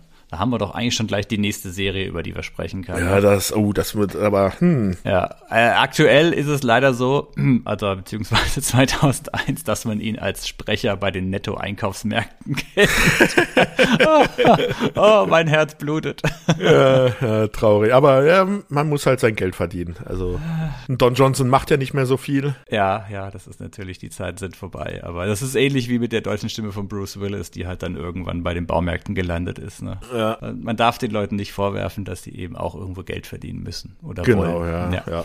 ja. Kann man sie halt nicht immer auf, nur auf ihre schauspielerischen Gegenpart verlassen. Mhm. Doc Hartford wurde von Lutz Schnell gesprochen. Kennt man, weil er Michelangelo bei den Teenage Mutant Hero Turtles spricht. Ganz wichtig. Ja.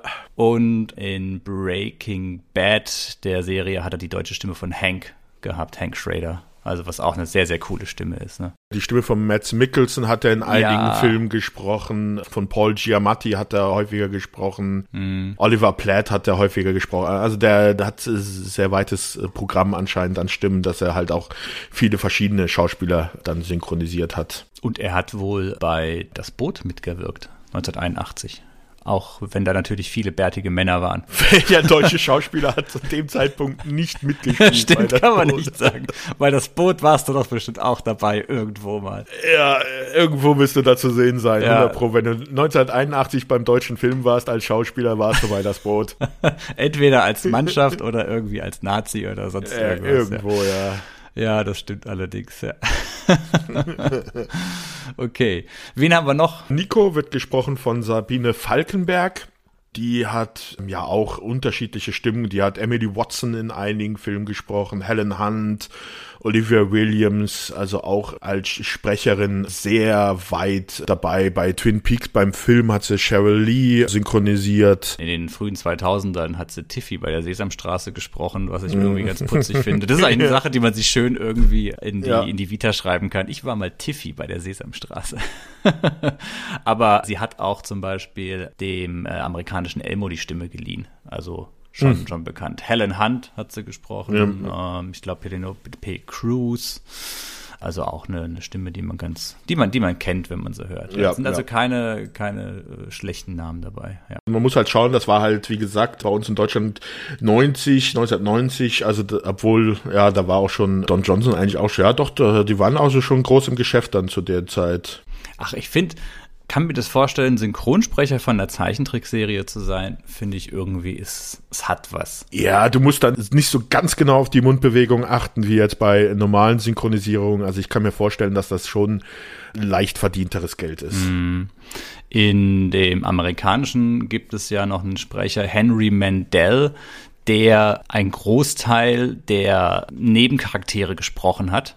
Das, das Lustige ist, dass er bei den Machern der Serie als dann der Talking to Himself Man genannt wurde, weil er halt bei einigen Episoden anscheinend der war, der teilweise drei Figuren gleichzeitig gesprochen hat und er war dann manchmal für Aufnahmen ins Studio bestellt worden, wo er halt wirklich nur die ganze Zeit mit sich selbst gesprochen hat in verschiedenen Stimmen. Ja, das ist ja auch, wenn man sich so ein bisschen mal mit den Simpsons beschäftigt, da merkt man ja, da sind ja auch viele Leute, die auf mehrere Charaktere sprechen. Das ist, stelle ich mir auch mal sehr lustig vor, wenn du dann Szenen synchronisieren musst, wo dann halt wirklich nur deine Charaktere auftauchen. und dann denen verschiedene Sachen dann geben. ne? Ja, ja. Wir haben übrigens einen riesigen, riesigen, riesigen Fehler gemacht, Sebastian. Was denn? Die Andorianer. Wieso das? Die Andorianer stammen ja aus, aus Star Trek und nicht aus Star Wars. Hust. Gut, dass wir es nochmal innerhalb der Episode Aber es gibt auch Andor in Star Wars. Ja, deswegen. Die, die, die blauen, die blauen Typis mit den Fühlern, das sind die Ja, Andorianer. ja, siehst du mal, und ich schlaber dir einfach nach. Du bist doch der Star Trek-Experte, oh mein Gott. Star Wars meinst du? Es? also, ich meine, Sebastian, Ich will dir halt nicht, ich will dir halt nicht immer, dass dir immer nur widersprechen, wenn du Sachen sagst. Das ist immer so traurig. Sebastian, wir sollten aufhören. Jetzt bringen wir es völlig durcheinander. Ich kann mir jetzt vorstellen, wie die, die Zuhörerinnen und Zuhörer, die jetzt schon seit einer Stunde, seit einer Stunde ihren Podcast-Player anbrüllen. Andorianer sind von Star Trek, nicht von Star Wars, verdammt. Und dann plötzlich, ach ja, stimmt, das haben wir ja genau anders gehabt, ja. Ja, siehst du, ich rede halt immer nur von Star Wars, weil es ja die Serie Andor jetzt ja gibt. Ja, ich, äh, echt? Herrje, so hintereinander. Okay, hoffen wir mal, dass wir es nochmal gerettet haben. Sebastian, ich sag jetzt ganz oft Star Trek, Star Trek, Star Trek, Star Trek und Star Trek und das schneidest du dann an die jeweiligen Stellen. ich finde mal so, so, keine Ahnung, fünf, sechs Stunden extra Arbeit, die sollten das denen auch wert sein für diese Ja, siehst du, und ich Fehler. dachte immer, als du vorhin da von Star Wars dann Andor, also, guck mal, der Dominik jetzt sogar schon die neuen Star Wars Serien kennt er. er ist auf, endlich mal am Zahn der Zeit und dann, Ein Fuchs, dieser Experte. Nein, genau das Gegenteil der Fall. Der hat überhaupt keine Ahnung. aber wenn wir jetzt schon dann vom Andorianer dieser Serie sprechen, dann sprechen wir auch über die deutsche Stimme vom, ah nee, das war ja der Kiwi, der Zozo. Zozo war der Kiwi. ja. Ich habe Ja. keine Ahnung, wer Waldo. Franz Josef Steffens hat den Andorianer, den äh, gesprochen. Mhm. Also er hat Ernest Borgnine häufiger gesprochen, auch bei Airwolf. Also Mhm. daher dürfte man, Anthony Quinn hat er gesprochen. Aber das ist halt auch einer, der hat bei vielen Europa-Sachen war er dann auch als Sprecher dabei. Lustig ist ja, wer eigentlich Zozo gesprochen hat, ne? Genau, und da wollte, wollte ich zu kommen, weil halt Andreas von der Meden hat so zugesprochen und Andreas von der Meden, das ist halt, also besonders im Hörspielkreis, besonders für drei Fragezeichen-Fans halt der Name mit schlechthin. Andreas von der Meden war bei den drei Fragezeichen nämlich der Chauffeur Morton oder aus Skinny Norris, bis er verstorben ist. Aber die meisten unserer Zuhörer dürften ihn halt kennen als die deutsche Stimme von David Hasselhoff. Ja, hallo, er war Michael Knight. Ja, Mann. Ja, Aber er müsste doch eigentlich dann auch noch bei Baywatch, bei Baywatch war er auch noch der Sprecher von müsste er auch noch Hasselhoff. David Hasselhoff gesprochen Ja, ja. haben. Ja, genau.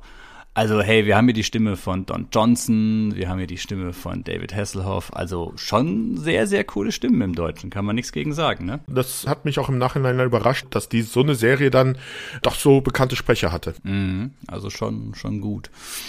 Ja, aber wir haben es ja eingangs schon gesagt, trotz all dieser recht soliden Vorzeichen, 65 Episoden und keine große Spielzeugreihe und ist dann auch abgesetzt worden, relativ zügig.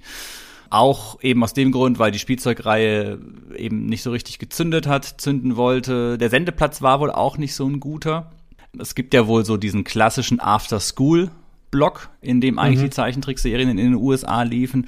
Und da war es nicht drin, sondern es wurde in den Wee Hours, W-E-E, was auch immer das bedeutet, lief das Ganze. Das ist quasi sehr, sehr früh oder sehr, sehr spät. Also mhm. früh morgens, spät abends lief es dann. Und da kann man davon ausgehen, dass es halt eine von diesen Zeichentrickserien war, die halt, ja, sehr, sehr früh am Morgen lief. Wahrscheinlich noch, keine Ahnung, 8 Uhr, 9 Uhr, 10 Uhr, irgendwie so in dem Dreh. Genau konnte ich es nicht herausfinden. Das heißt, eher eine, ein unglücklicher Sendeplatz. Und ja, vielleicht war die Serie auch so ein bisschen ihrer Zeit voraus. Ne? Wir hatten ja am Anfang dieses Pionierthema. Auf jeden Fall, also war die Serie ihrer Zeit voraus. Also ich glaube, heutzutage wird die Serie auch so so ein bisschen so, äh, hat so einen ganz kleinen Kultstatus. Also jetzt nicht so, wie wir es halt so von anderen Serien kennen, dass die halt in aller Munde sind, aber bei Fans dieses Genres, glaube ich, hat die Serie schon einen recht guten Stand also es gab sogar einen Artikel im Starlog, also wo die Serie, das ist so ein Science-Fiction-Magazin, 80er, 90er Jahre, also wo normalerweise halt über über große Blockbuster-Filme wie Superman und was weiß ich nicht geschrieben wird, Robocop und sowas. Und wenn du dann dann als so eine Anime oder also hier Cartoon-Serie da drinnen vorkommst, das zeigt schon, was die Leute von dieser Serie gehalten haben und was die da noch für einen Stellenwert hat. Mhm. Ich könnte mir auch vorstellen, dass diese Serie, heutzutage werden ja sehr viele Zeichentrickserien von damals mhm. neu aufgelegt, dass diese Serie eigentlich prädestiniert dazu wäre, nochmal neu aufgelegt zu werden. Also ich finde, die hat das Potenzial, so mit dem ganzen Setting, was aufgebaut wurde. Und ja, Space Western und sowas, das kommt ja auch wieder ein bisschen, ein bisschen hoch, würde ich fast mal behaupten da wäre schon was machbar, da wäre schon was möglich. Auf jeden Fall, weil ich glaube nämlich, dass diese Serie ein Problem hatte und das ist nämlich ihre Zeit, nämlich dass Serien zu dieser Zeit also die Folgenstruktur war. Also wir haben ja schon gesagt, wir haben zwar wiederkehrende Charaktere und ab und zu mal baut so ein bisschen darauf auf, also wie so manche Gegenspieler dann gerade zu den Galaxy Ranger stehen, hat dann schon Auswirkungen. Das hängt davon ab, wie es halt in den Folgen vorher mit denen funktioniert hat. Aber das Problem ist halt, dass du immer so eine Geschichte in diesen 22, 25 Minuten abhandeln musst. Mit der Serienstrukturen, wie du es heute hast, mit übergreifenden Handlungen und sowas, glaube ich, wäre das, äh, weil diese Serie baut ein Universum auf in diesen 65 Folgen, das noch so viele Fragen und so viele Möglichkeiten hat, aber fängt schon an, so viel davon zu beleuchten, dass das auf jeden Fall es verdient hätte, nochmal neu aufgegriffen zu werden und richtig, also wenn du das richtig aufziehst, glaube ich, könnte der absolute Renner werden. Mhm, ja, finde ich auch auch. Also selbst jetzt beim Wiederschauen, okay, es waren ein paar Folgen, die waren schwer erträglich, weil sie halt doch arg auf 80er Jahre Kinder getrimmt waren irgendwie, aber es gab zwischendurch immer wieder ein paar Folgen, wo ich dachte, wow, okay, da werden richtig ernste Themen angesprochen und da gibt's auch nicht unbedingt immer ein Happy End. Ja. Also das ist endet auch manchmal auf einer recht recht düsteren Note irgendwie. Die Serie kann man finde ich noch in Auszügen heute ganz gut gucken. Also ein Dutzend Folgen würde ich sagen, kann man sich davon mal geben, wenn man da ein bisschen ja einen Connoisseur oder sowas findet, der einem die Sachen rausguckt. Die ganze Serie am Stück, ich glaube, das nutzt sich dann auch sehr schnell ab, weil das halt einfach aus einer komplett anderen Zeit ist. Ich finde, die Serie ist sogar technisch noch ganz okay. So vom Zeichenstil her, von den Effekten her selbst da habe ich das Gefühl, sind wir auf einem anderen Produktionsniveau, wie es jetzt zum Beispiel bei Masters of the Universe war. Also es wird nicht mit ganz so vielen Wiederholungen gearbeitet. Ja, aber du merkst halt schon, dass da so ein japanisches Animationsstudio hinten dran ist, das halt auch, was weiß ich, wie viel Erfahrung hatte und wie viele Künstler da dann wahrscheinlich auch dran gearbeitet haben. Mhm. Wir hatten es ja bei He-Man, da wird es halt versucht, so billig wie möglich, so viele Folgen wie möglich rauszuhauen. Ich weiß jetzt nicht, was da die Serie, lass mich mal gucken, ob ich sehen kann. Keine Ahnung, mit wie viel die gearbeitet haben, aber uh, ich weiß nicht, ob die Arbeitsanstellung von den Japanern halt so von wegen, wenn das scheiße läuft, machen wir Sebuko. aber, aber das, äh, ich finde es auch, das sieht heutzutage, das sieht halt aus wie die 80er Jahre Anime-Filme, die Mangas. Und deswegen kann sich das heutzutage auch immer noch zeigen. Also muss ich nicht verstecken. Mhm, das ist ein, das ist ein guter Stil. Also die Menschen wirken menschlich, die wirken nicht völlig aus der Form gefallen, völlig, mhm. völlig überproportional oder sowas. Und bei den Außerirdischen, die es da in allen Arten und Varianten gibt, da merkt man einfach eine unglaubliche Kreativität, was da alles so, also auch die Farbwahl, was da für Elemente, tierisch, menschlich, so alles manchmal zusammengezogen wird. Das kommt schon ziemlich, ziemlich cool rüber. Also von meiner Seite aus eine Serie, wo ich sagen würde, yo, die ist tatsächlich, hat den Zahn der Zeit ganz okay überstanden. Nachdem du ja schon bei He-Man eigentlich prognostiziert hast, dass wir bei der Cartoon-Folgen nur über Serien reden werden, die man sich heutzutage gar nicht mehr angucken kann. Aber schon gleich haben wir dich widerlegt. ja, weiß doch, ich das Fähnchen im Wind. Star Trek, Star Wars, Andoriana, gute Serie, schlechte Serie, ach, ist doch jetzt egal. Nee, ich würde jetzt aber auch hier keine bedenkenlose Empfehlung rausgeben, weil Space Western ist halt immer noch ein Nischengenre, finde ich, im, im Science-Fiction-Bereich, trotz allem. Und ja, es gibt halt hier und da Folgen, die sind halt auch, ja, wieder schwer erträglich, recht, recht kindlich gemacht. Man darf da jetzt halt echt nicht das Allergrößte erwarten. Aber für seine Zeit überraschend erwachsen, doch schon irgendwie. Ja. Ne? Es gab ja, oder ich weiß es nicht, ob es die noch gibt, eine DVD-Box, wo sie alle drin waren, die Folgen. Ist, äh, die ist irgendwann Ende nee, 2008, 2009 erschienen. Ich glaube, die gibt's immer noch auf dem Gebrauchtmarkt zu kaufen. Kann man sich da mal wenn man die ja. Möglichkeit hat und Lust hat und noch einen DVD-Player besitzt, dann hat man da durchaus. Aber ich sehe gerade, es ist das Ganze ist sogar als Blu-ray erschienen jetzt. Also Ach, gibt es sogar beim großen Online-Handel, dessen Namen wir jetzt hier nicht erwähnen wollen, für ja, 70 Euro die Blu-ray und für 40 Euro die DVD. Ah, aber schon knackige Preise wiederum. Ja, ja, muss, man ja. Sich, muss man sich überlegen. Aber gut, so ist es halt mit den Sachen. Ne? Ja. Okay, Sebastian, ich würde sagen, damit haben wir die Galaxy Rangers ausgiebig besprochen, erschöpfend besprochen. Na, da werden wir gleich wieder andere Leute es anders sehen, aber für in unserem Rahmen, wie wir das machen, äh, stimme ich dir zu, ja. wir haben ja nur ungefähr gefühlt eine Stunde oder anderthalb Stunden Star Trek mit Star Wars vermischt, obwohl wir noch nicht mal über diese beiden Serien gesprochen haben. oh Mann. Aber hey, das, das ist doch, dieses leicht amateurhafte, trottelige, das ist doch gerade das, was uns so charmant macht, oder? Ja, das liegt ja auch daran, wir haben jetzt das erste Mal morgens aufgenommen, sonst nehmen wir mal abends auf. Das ist halt auch noch unsere Verschlafenheit, dass ja. wir noch so müde sind und noch nicht ganz wach sind vielleicht. Sebastian, wir können uns da nicht rausreden. Aber ich habe dir ja gesagt, nicht? Ah, okay. Star Trek, Star Trek, Star Trek. Schneide es einfach immer rein und dann passt das schon. Es wird niemandem auffallen. Ja, warten wir es mal ab.